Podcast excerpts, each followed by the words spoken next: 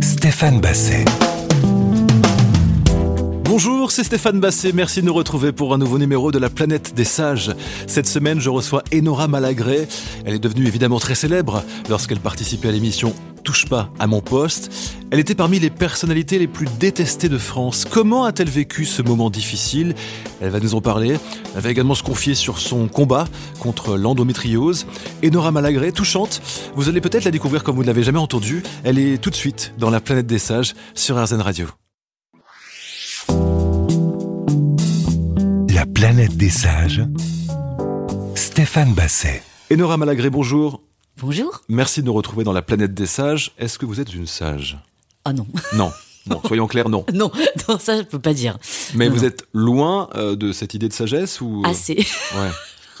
non, non, je, je, je l'ai frôlé par moments Ouais. dans ma vie, mais je crois que c'était des coups de fatigue. Mais non, non, je crois, je suis pas sage et je ne souhaite pas l'être d'ailleurs.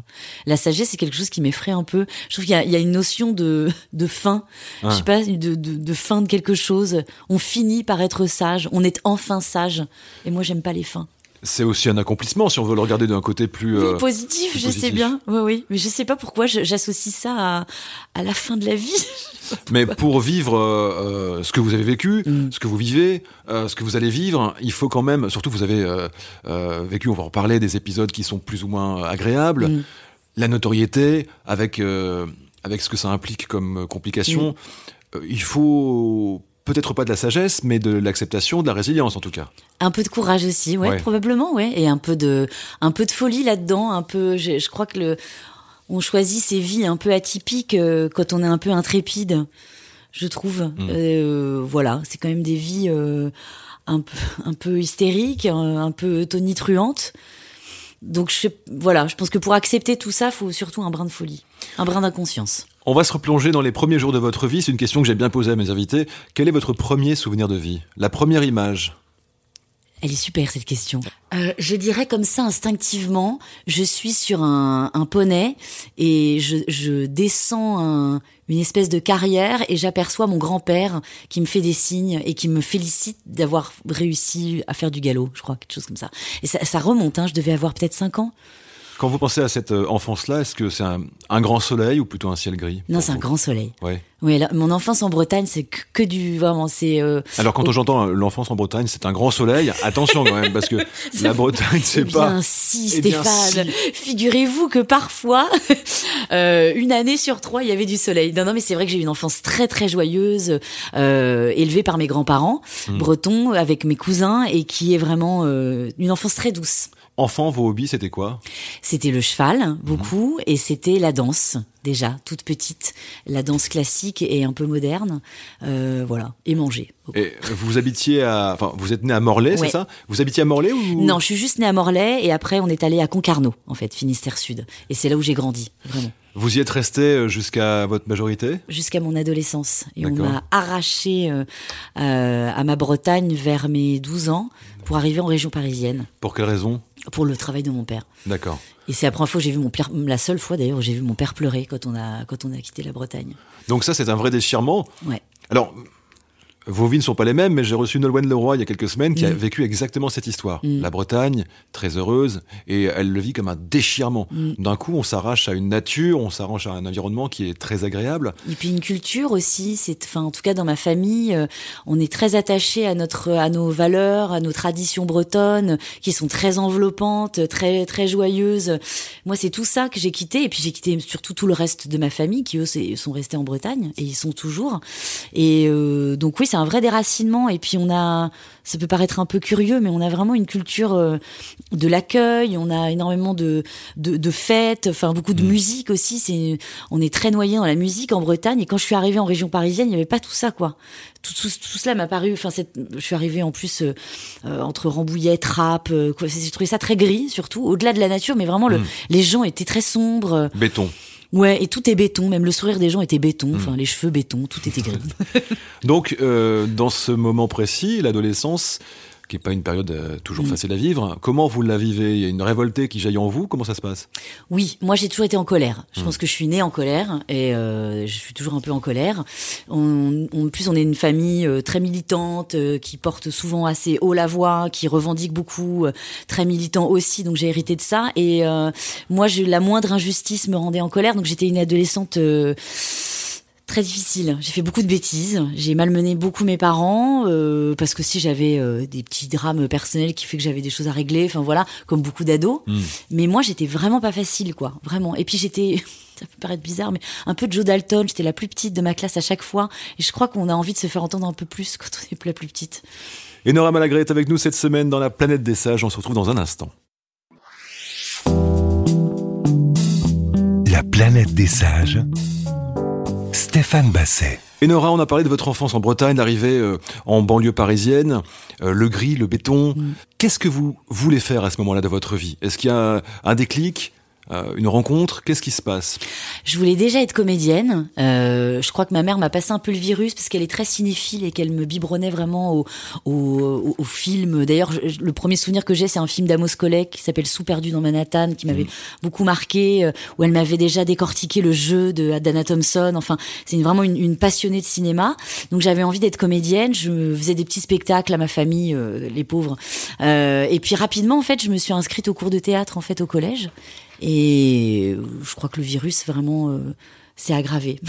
Il n'y a pas tant de jours qui changent nos vies, mais euh, est-ce que vous vous souvenez précisément du moment où vous êtes entré dans le cours de théâtre et vous êtes dit ça c'est moi, c'est pour moi? Oui, oui, je m'en souviens. Le premier cours avec euh, Pierre Offray, mon professeur, oui, j'ai, c'est typiquement le premier cours de théâtre où j'étais très timide et on a fait un exercice d'improvisation où je me suis révélée à moi-même et puis aussi au niveau des, envers les autres. Hmm.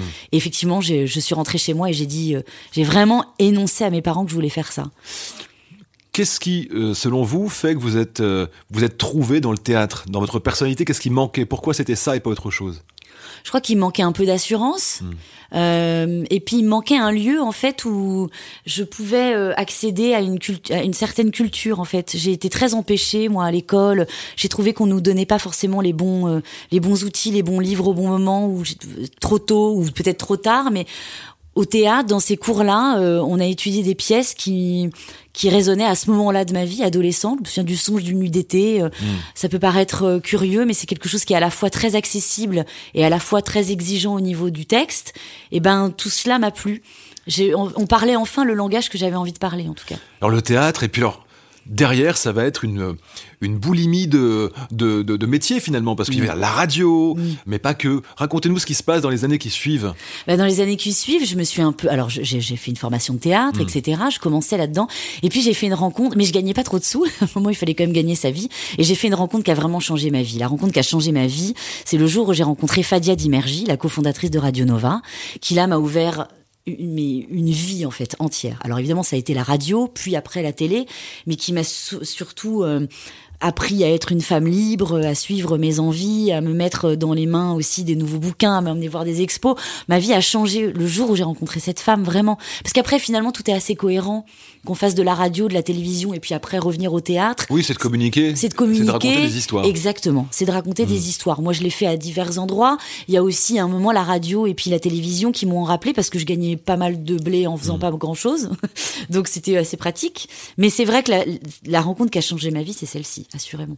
Radio Nova, c'est une, radio qui, qui prône l'ouverture, qui prône le métissage. C'est le grand mix. C'est une radio qui m'a donné accès à la, à la liberté, à, à la culture aussi, euh, l'underground, etc. Enfin, moi, j'ai découvert des, des, des auteurs, j'ai découvert surtout, par exemple, une photographe, Nan Goldin, dont le travail m'a mm. inspiré pour tout le reste de ma vie, euh, le travail de Louise Bourgeois aussi, euh, et tout ça, ça enrichit une jeune fille euh, qui a 19 ans. Et, et du coup, tout devient assez possible en fait.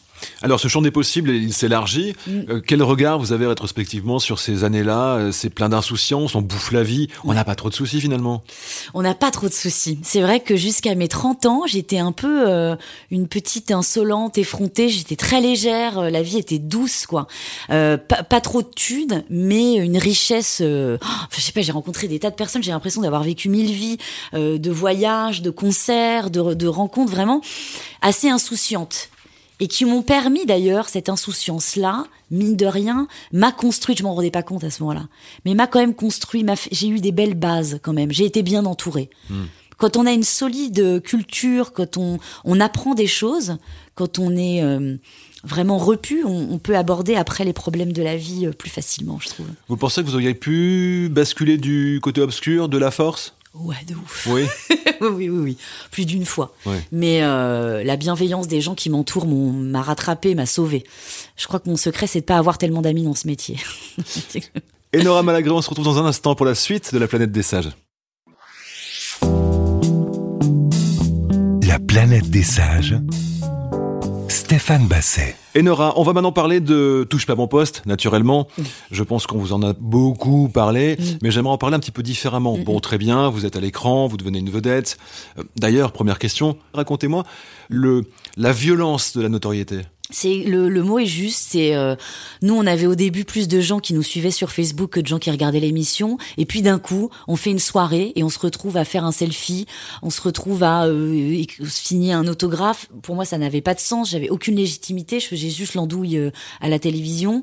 Euh, C'était plutôt une bande de potes qui parlaient de télé. Enfin, je comprenais pas cet engouement. C'était le début des réseaux sociaux aussi, le début d'une notoriété qui a changé, une notoriété qui touchait aussi un peu n'importe qui, n'importe comment. Mmh. Nous, on s'est retrouvés au milieu de tout ça. Je me souviens, je me souviens avec des copines, j'étais dans la rue, on m'abordait, je me suis dit, est-ce que c'est pas quelqu'un que j'aurais croisé en soirée, puis j'étais bourrée, je m'en souviens plus. Ah non, en fait, c'est quelqu'un qui m'a vu à la télévision. Mm. Et ça a été effectivement très violent avec ce que ça comporte aussi, vu que c'est, c'est, la notoriété est née en même temps que les réseaux sociaux. Des gens qui d'un coup vous adorent, pour pas grand chose et qui vous haïssent pour pas grand chose non plus. Il faut rappeler quand même que Touche pas mon poste, vous le disiez, au début, c'était une petite émission d'une petite chaîne mm-hmm. sur France 4 euh, et que c'était juste sympathique, quoi. Qu'est-ce qui a provoqué euh, ce raz-de-marée Est-ce qu'il y a eu, euh, j'ai pas souvenir qu'il y a eu un truc précis. Qu'est-ce qui s'est passé? Écoutez, c'est fou parce que on, je me souviens très bien moi de l'émission qui a tout changé. En fait, on bascule en quotidienne sur à l'époque D8, qui s'appelait pas encore C8. Mmh. La première semaine, euh, ça marche pas du tout. Et puis on a reçu Gad Elmaleh. Euh, je crois que c'était ça. Et puis, euh, et puis là, on fait une audience de folie. Et puis tout, et tout a démarré, mais vraiment du jour au lendemain. Hmm. C'est-à-dire que le lundi, on fait une audience pitoyable, le mardi, on est à un million. Hmm. On passe de 200 000 à un million en 24 heures. Et là, ça ne s'est plus arrêté. Hmm. Et nous, et nous, on était entre nous, on n'a rien vu, on n'a pas compris. On est comme dans un, voilà, dans une bulle en fait. Et au bout de six mois, où effectivement le voilà il y avait tous les jours des audiences de plus en plus fortes. Au bout de six mois c'est comme dans une espèce de démission de télé-réalité. On sort dans la vraie vie et on se rend compte à quel point les choses ont changé. Qu'on peut plus prendre le métro qu'on peut enfin vraiment ça a été euh, fou. J'ai l'impression d'être Claude François quoi. Ça avait pas de sens et, et, là, et là, tout change. Alors au début, moi, ça allait, on, on m'appréciait, et puis après, j'ai eu une notoriété qui a glissé vers la femme un peu plus la, plus détestée de France, quasiment. Qu'est-ce qui s'est euh, passé? Enfin, pourquoi? Euh, Déjà, il y a le fait qu'une jolie femme puisse euh, ouvrir euh, sa bouche sur des sujets de manière assez virulente, ça, ça passe pas. Donc j'avais beaucoup, beaucoup de remarques sexistes. C'était pas tellement, c'était vraiment toi avec tes gros seins, ferme-la. mais comment une, une femme ose ouvrir sa gueule? C'était vraiment du sexisme. Aujourd'hui, ça n'arriverait plus, ou tout du moins, on me défend à l'époque, il n'y avait pas de sororité, c'était, il n'y avait pas encore MeToo, je me retrouvais bien seule. Et après, il y a eu l'interview de Pharrell Williams, euh, qui était certes donc désastreuse, mais on m'a pas reproché le fond. On m'a dit tu te, tu t'es mal tenu sur un canapé. Ah oui, c'est ça. Vous étiez sur un canapé un peu, euh, non pas un peu, un peu décontracté. Un peu avachi. Et euh, d'ailleurs, il y a un animateur qui a fait la même interview avachi sur un canapé. On lui a rien reproché. Moi, j'étais une femme. On ne s'avachit pas devant euh, un artiste. Et on m'a dit, on aurait dit que t'allais lui faire une fellation. Donc je rassure tout le monde, non. Mais et c'est ça qu'on m'a reproché. Donc encore une fois du sexisme. Hmm. Je crois que c'était très compliqué en France à l'époque d'être une femme et de et, et, d'ouvrir un peu sa tronche. Puis j'ai ouvert des, ma tronche sur des sujets aussi. J'ai défendu euh, nos, nos, amis musulmans, les femmes, etc. Donc tout cela porté par une femme, c'était compliqué. Euh, ça a dû être, euh, on va pas se mentir, compliqué, terrible. Enfin mm. d'ailleurs peut-être pas, je sais pas comment vous l'avez vécu.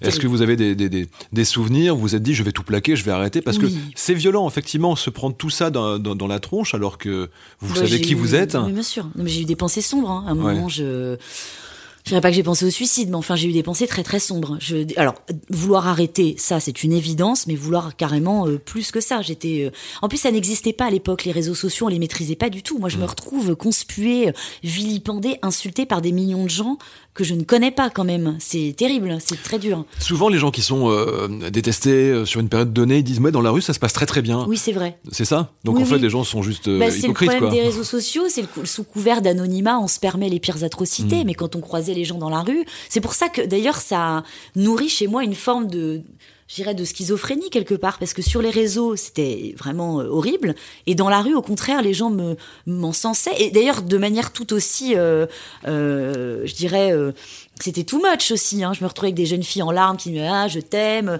Ça aussi, c'était presque trop. Enfin, c'était dans un sens ou dans l'autre. De toute façon, c'était un, petit peu hystérique quand même. Mais parce que vous aviez, vous dégagiez aussi à ce moment précis ce genre de réaction. Soit on l'aime très fort, soit on la déteste. Mais probablement, je, avec du recul évidemment, on, se regarde un peu et on se dit qu'on que le personnage que j'ai créé télévisuel, il était, euh, il était un peu euh, outrancier, il était un peu en plus, c'était un peu guignolesque, quoi. J'aurais peut-être dû être un peu plus nuancée, mais on me demandait de ne pas l'être. C'est le rôle que je devais camper dans l'émission, c'était la cousine insolente. On va reparler dans un instant avec vous, Enora, tout de suite. La planète des sages. Stéphane Basset. Enora, on parlait de Touche pas mon poste. Ce qui est remarquable quand même dans, dans ce programme et ce qu'a inventé Hanouna et ce que vous avez tous inventé, c'est l'idée c'est un peu comme les Spice Girls, quoi. Il y a la sportive, il y a euh, Spice, enfin. Vrai, exactement. Et euh, vous, vous aviez un rôle. Mm. Et effectivement, j'ai le sentiment que c'est dans l'histoire de la télévision un vrai changement. C'est presque une espèce de télé-réalité. Touche pas mon poste. Il a créé une sorte de sitcom. Mm. D'ailleurs, c'était le, c'était le, le deal. Hein. C'était voilà, on va faire comme un repas de famille, en fait. Donc il y avait le cousin libidineux, euh, le tonton euh, chiant, euh, la cousine insolente, la demoiselle un peu sexy le premier de la classe, etc. Ce qui fait que tout le monde pouvait s'identifier à un des personnages autour de la table. C'est une idée de génie, ça a hmm. fonctionné. Alors après, ça c'est plus ou moins, voilà, après ça a un peu changé, mais, mais le postulat c'était celui-ci. Hmm. Vous avez quitté euh, Touche pas mon poste en 2017. Hmm. Alors c'est une séquence, d'après ce qu'on m'a rapporté, qui s'appelle le conseil de classe durant laquelle euh, Cyril demandait aux autres de juger un chroniqueur, et c'est là que vous vous êtes dit non, c'est bon quoi. Alors ça a été le début en fait. Je suis pas partie. Après, je suis partie à cause du sketch homophobe, euh, qui était vraiment le, la goutte d'eau. Il y a eu quelques semaines après en fait un prime où il y a eu un sketch euh, un peu homophobe, dont Cyril s'est excusé depuis, mais c'est ça qui m'a fait partir. Mais c'est vrai que ce conseil de classe où je me suis fait une énième fois humiliée, et déjà en plus j'étais pas bien, je trouvais que je tournais en rond, que je me répétais, que j'étais un peu insupportable. Effectivement, ça a été un premier déclencheur, ça c'est certain. C'était pour vous protéger aussi mentalement ou c'était pour vivre une autre aventure professionnelle? D'abord, ça a été, voilà, il faut que j'arrête, ça me fait du mal. Oui, d'abord, ça a été pour me protéger mentalement parce que j'étais très, très, très malheureuse. On s'entendait plus avec Cyril. C'est normal quand ça fait 10 ans qu'on est euh, à 24 heures sur 24 ensemble. C'est un peu compliqué comme un frère et une sœur, vous voyez. Et euh, donc, vraiment, on se chiffonnait beaucoup. Et je trouvais que l'émission me, je, sais pas, j'arrivais plus, quoi. J'avais plus rien à donner, en fait. Mm. J'avais fait le tour, j'avais un petit peu craché sur tout le monde. Mm. j'avais plus trop d'inspiration. Donc, il fallait que je parte, ouais, place aux, place aux jeunes, comme on dit. Quand vous êtes parti, c'était un choix courageux parce que généralement, euh, ben, la télé a plutôt tendance à virer les gens que de les laisser partir ou de les voir partir. Donc vous quittez euh, Touche pas mon poste et là vous rentrez dans une nouvelle vie. Est-ce que le premier matin après votre arrêt, ça n'a pas été genre peut-être ai-je fait une énorme boulette C'est une bonne question. C'est exactement ce qui s'est passé. Le premier matin, je me suis réveillée comme d'une gueule de bois, en fait. Parce que je suis partie, en fait, euh, j'ai démissionné, j'ai posté une vidéo qui a fait un, voilà, de, démission. Donc il y a eu évidemment, euh, le soir, on est très entouré, hein, tout le monde vient, vient, nous dire que c'est super, que j'ai mm. bien fait, etc. Puis le lendemain matin, on se réveille, on est tout seul. Et là, effectivement, je me suis dit, mais qu'est-ce que j'ai fait? Et les six mois qui ont suivi après ont été compliqués. Alors, qu'est-ce que vous avez fait pour aller mieux? J'ai écrit un livre dont on va parler aussi, qui est sorti en 2019. Ouais, j'ai écrit un bouquin et euh, ça a été salvateur. Et puis, sur... et puis ce qui m'a sauvé aussi, c'est que je suis retournée, en fait, euh, c'est bête, hein. j'avais aucune soirée depuis dix ans, puisque j'étais en direct. Ben, je suis allée voir une pièce de théâtre, dis donc. Ah oui. Et je me suis dit, ah, la vie, c'est pas mal, on peut retourner au théâtre, on peut aller voir du, des films, on peut aller prendre tes apéros avec des amis. Il y a une vie, en fait, en dehors de ça. Quel genre de sentiment vous avez euh, ressenti après qu'il n'y avait pas pendant cette période de folie touche pas mon poste C'est quoi C'est une, nouvelle couleur, un nouveau Un nouvel état d'esprit? Au début, on se sent un peu vide quand même, on va pas se mentir. Mm. On se dit, euh, j'avais l'impression de, ne servir à, à plus rien, en Mm. fait. Et puis après, on, oui, c'est vrai, le l'air n'a pas tout à fait la même odeur. Euh, Il y a un petit vent de liberté et un petit vent. J'ai eu un peu peur en fait de l'avenir et ça faisait plaisir en fait de me rechallenger parce que quand on est pendant dix ans en quotidienne, on est quand même dans un sacré confort. Il y a une routine qui s'installe, on gagne bien sa vie, on fait pas grand chose, euh, c'est c'est c'est assez chouette. Et là d'un coup, euh, bah il faut se remotiver quoi. Vous avez peur, euh, vous avez eu peur peut-être que dans la rue on vous dise mais qu'est-ce que vous devenez? Parce que généralement quand on est tellement explosé et qu'on fait un peu moins, on a l'impression que on n'existe plus. On me le demande encore Ouais. parce que les gens ne voient pas forcément que je suis au théâtre. euh, Ah bah c'est sûr que si ils regardent touche pas mon poste, ils peuvent pas. Ouais. théâtre. ils voient pas forcément euh, que j'écris pour les autres, ils voient pas que je suis productrice, donc euh, on me le demande, mais Mm. euh, mais moi ça me ça me fait plaisir. Enfin, je sais pas, ça me fait rien. Je suis contente déjà qu'ils me demandent de mes nouvelles. Je trouve ça cool. Et puis maintenant, on m'arrête plutôt aussi pour mon combat contre l'endométriose et tout. Donc c'est. Mais c'est vrai qu'au début, c'est bizarre. Le. Mais alors, on vous voit plus. Comme si on était mort, en fait. C'est bizarre. ça fait étrange, ouais. On va parler de votre combat dans un instant, Enora Malagré. À tout de suite. La planète des sages. Stéphane Basset. Enora Malagré, on va parler maintenant d'un sujet bien plus sérieux que touche pas mon poste, naturellement. C'est euh, l'endométriose. En 2017, vous révélez être atteinte de cette maladie. Comment l'avez-vous appris? Alors, je l'ai appris après une errance médicale euh, d'environ, euh, enfin de plusieurs années, de je sais plus c'est 5 ou 7 ans, après avoir vu euh, plus de 5 gynécologues. Euh, donc, euh, ça va faire 10 ans maintenant. Mm. Euh, bon, ça vous tombe dessus.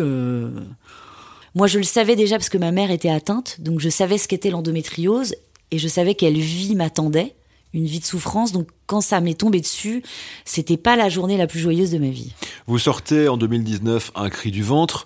Est-ce que vous avez l'impression de briser un tabou? Mm. Oui. Non, mais c'est incroyable. J'ai- j'ai- j'ai- Je, c'est- je, je fais cette révélation lors de ce prime, qui est d'ailleurs reçu dans une forme d'indifférence, parce que justement, je pense qu'ils savaient pas ce que c'était. Je sors du prime et je vois, mais c'est même pas des, des centaines, c'est des milliers de messages sur mes réseaux sociaux, mais vraiment des milliers. Hein, où je- euh, ça touche une femme sur dix, vous imaginez. Ou euh, merci d'en avoir parlé, moi aussi, moi aussi, moi aussi. Je me dis, mais c'est pas vrai, quoi. Je... Alors que d'autres l'avaient fait avant moi, je pense à Laetitia Milo, etc. Mais là, je pense au milieu d'une émission si populaire, ça a vraiment résonné. Je me suis dit, bon, je ne vais pas m'arrêter là. Euh, même- et puis moi-même, ça a été une sacrée libération d'en parler. Et ben, je vais euh, continuer.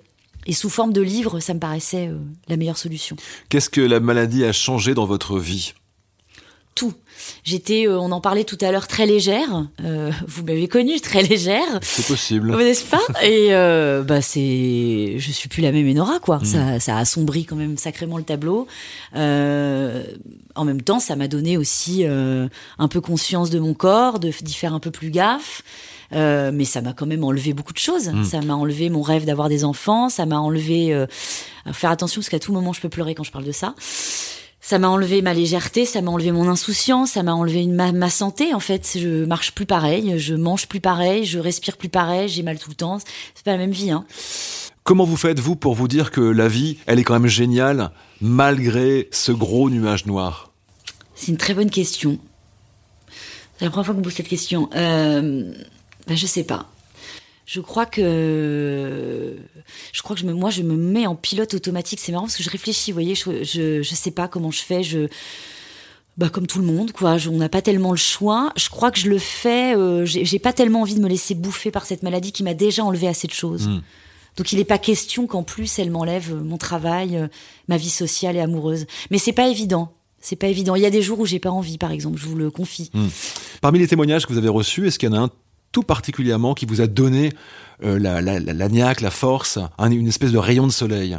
Bah, le, le- je crois que le premier que j'ai reçu, en fait, qui, juste après euh, ma sortie dans l'émission où j'ai dit que j'avais de l'endométriose, j'ai reçu le message d'une femme de 35 ans et, hum, qui m'a dit euh, grâce à toi, je vais enfin en parler à ma famille. Enfin, Mmh. c'est toujours les premiers, hein, toujours les premières fois. Je me suis dit oh là là. Donc en fait, ce que je suis en train de faire là, ça va libérer la parole de plein de femmes. Et aujourd'hui, concrètement, on parlera de théâtre après et de, choses beaucoup plus euh, légères, euh, quoique c'est compliqué le théâtre, mais aujourd'hui, euh, concrètement, quelle est votre, votre action au quotidien sur cette maladie? Est-ce qu'on peut vous aider d'une certaine manière? Alors, on peut aider. En ce moment, il faut savoir qu'il n'y a pas de solution, en fait. Il n'y a Hmm. aucune solution à cette maladie. Il n'y a pas de traitement. On n'en guérit pas. Personne. On vous donne des petits traitements qui vous accompagnent.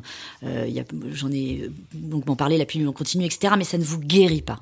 Donc, il nous faut des sous pour la recherche.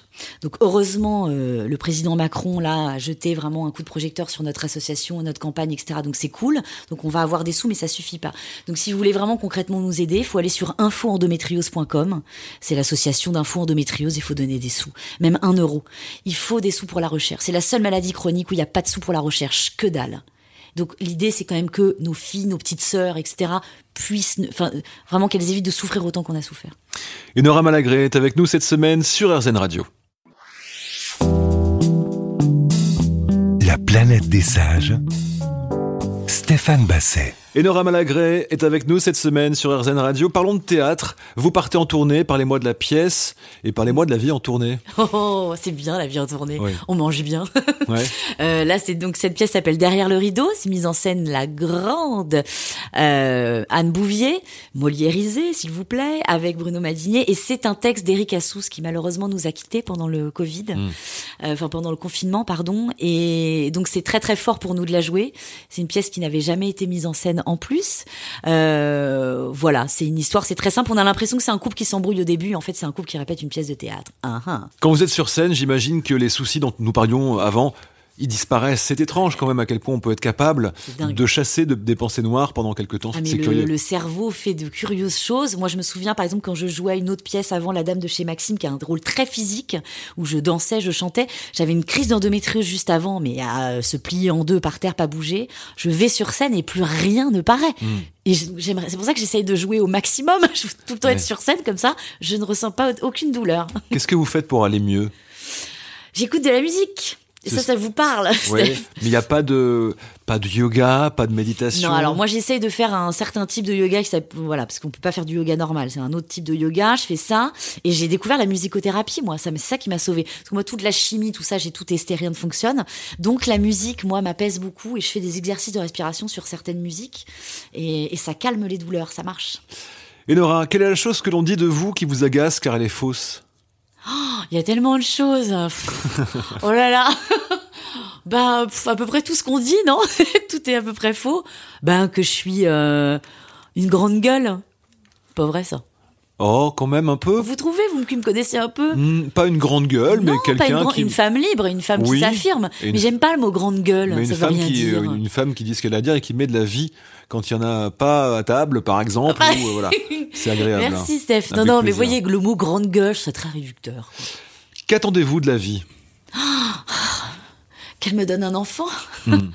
moi, c'est vraiment mon obsession, quoi. Pardon, mais ça et qu'elle, euh, oh, qu'elle, qu'elle nous soit un peu plus douce là pour tous. Hmm. Euh, sachant ce que vous savez aujourd'hui, si vous rencontriez la Enora d'il y a dix ans, que lui diriez-vous Oh En trois là. mots seulement. Il y a trois mots. Ne fais pas de télévision. Ah, quand même. Bon, il y a plus de trois mots, mais je vous l'accorde. Merci. Euh, rétrospectivement, vous vous dites que c'est quelque chose que vous n'auriez pas dû faire. Non, j'aurais pas dû. J'aurais dû continuer dans le théâtre. J'aurais dû persévérer. J'aurais dû peut-être avoir un peu moins à manger, mais je serais peut-être un peu plus fière de moi aujourd'hui. Pourquoi Il y a pas, c'est pas honteux ce que vous avez fait. Non, mais ça m'a rendue malheureuse. Ça m'a causé du tort et ça, je suis contente. Hein. Maintenant, je, je, je sais que je bénéficie aussi de la notoriété grâce à ça et tout, mais ça a été difficile. Hein. Moi, c'est vraiment des années difficiles. Bah, Quand j'étais gamin, euh, on m'avait offert des bouquins, les- la télé des années 80, 70, machin. Vous savez que, que- ces bouquins-là, vous allez en faire partie. Vous faites partie de l'histoire de la télévision. Oh, arrête. Mais bien sûr que si. Ah bon D'abord, on se tutoie pas. Pardon, excusez-moi. Je plaisante. non, non, mais arrêtez. Mais pff, bah alors, j'aimerais, je serais curieuse de savoir ce qu'ils vont légender sous mon nom. Bah, la grande gueule du paf, quelle catastrophe. cette, cette- cette- cette émission a marqué l'histoire de la Ça, c'est télévision. certain. Et quand vous y étiez, c'était le, le moment où la France entière. Non, mais c'est sûr. Je, je sais que j'ai fait bouger quelques lignes aussi et d'avoir euh, justement libéré la parole sur des sujets qui touchent les femmes et tout. Mais vraiment, vous m'avez posé une question, je vous ai répondu instinctivement. Si c'était à refaire, je le ferais pas, je ferais autrement. On reste là-dessus. On reste là-dessus. Euh, que ne sait-on pas de vous que vous voudriez nous révéler? Pas grand- je crois que j'étais, je me suis quand même beaucoup étalée, non? Hmm. Pff, À quel point j'adore manger, peut-être, sans doute. Ben, Vous avez bien raison, c'est toujours assez agréable. Quelle est la chose la plus gentille que l'on ait faite pour vous? Ah, euh, je crois que m'offrir une photo de Nan Goldin.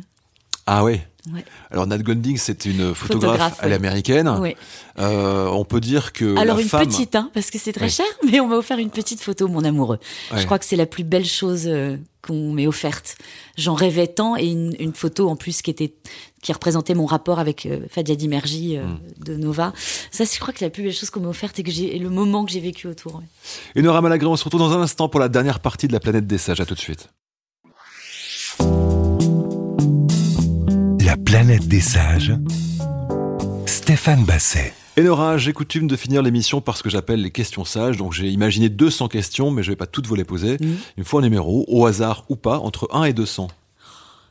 120. Si vous pouviez revivre un jour de votre existence, ce serait lequel?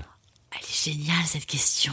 Elle est géniale. Ah non non. Parce qu'il y en a qu'un. euh, Un déjeuner avec mes grands-parents, un dimanche midi à Concarneau. Un autre numéro 83.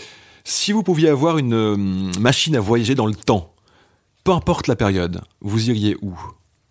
À Woodstock.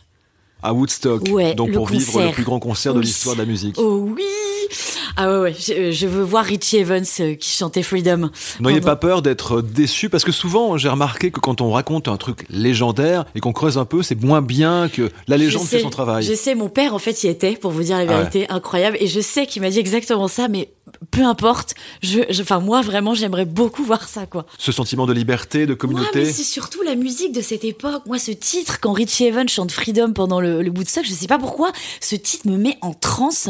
Ah. Et je- ça se trouve, c'était horrible. Il pleuvait, il y avait de la boue, les gens sentaient très fort. Ça, ça se trouve, c'était très désagréable. Mais je me fais toute une histoire, surtout de ce moment précis que j'aurais aimé vivre. Un nouveau numéro, s'il vous plaît? Alors, euh, 3, Euh, Pourquoi? Parce que c'est mon chiffre. D'accord. Voilà. Euh, la dernière crise de rire, c'était quand? Ah bah c'était euh, c'était samedi soir dernier avec euh, une femme merveilleuse qui s'appelle Justine Fraioli. Oui. Nous avons qui est voilà qui est productrice euh, et une grande amie et nous avons beaucoup ri autour d'un barbecue coréen. Je n'en dirai pas plus en parlant de quelque chose qui voilà Qui ne peut pas se dire pas sur une dire. antenne. voilà exactement. Et je peux vous dire que il y a eu des larmes de rire. Une dernière euh, question, un dernier chiffre, un dernier numéro. Euh, 60 69. Très bien. Quelle est votre plus grande peur dans le monde d'aujourd'hui? Ah là là. Euh, franchement, euh, je- euh, ben non, mais je vais vous dire un truc extrêmement cucu, mais qui est, en fait, c'est que ma mère meurt. Voilà. D'accord. Vous avez, vous avez, euh, j'ai l'impression, vous avez parlé de la fin tout à l'heure, là vous parlez de la, euh, vous probablement un, un- un petit souci avec la fin. La- Ouais. Avec la fin un des gros choses. problème avec la fin des choses. Parce que là on arrive à la fin d'émission, c'est juste Ouais, pour la- vous j'ai prévenir pas quand même envie que. de partir. C'est vrai que ça va s'arrêter. Non, je déteste les fins. Ouais. Ça m'angoisse. D'ailleurs, par exemple, les soirées, je m'en vais toujours en douce pour ne pas dire au revoir. Ouais. Toujours. Mais vraiment, je, je m'échappe. Je supporte pas l'idée de la fin, Parce quelle qu'elle soit. Vous pensez qu'affronter le regard des autres qui vont dire bah pars pas maintenant tout de même. Il y a aussi ça. Vous partez pas. Oui, je pars. Non, mais je, je pars. en- je, je veux pas que. Voilà, je préfère par- enfin, partir. euh, Voilà, je. Je veux pas les adieux, je veux pas les au revoir, je veux pas les fins de films, je déteste les fins de films, je déteste les fins de musique, j'ai peur de la mort, enfin, voilà, je veux pas que ça se finisse. Mais euh, chaque euh, jour euh, qui se finit est un nouveau jour qui commence. Je sais pas si c'est très français ce que je viens de dire, mais C'est pas mal. Oui, mais on sait jamais, on peut crever pendant le sommeil et tout. Non, non, mais moi je suis une. ah ouais. ouais. Moi, ouais, j'ai un gros problème, je déteste ça. Mais vous voyez personne? Non, Non. je vois personne du coup.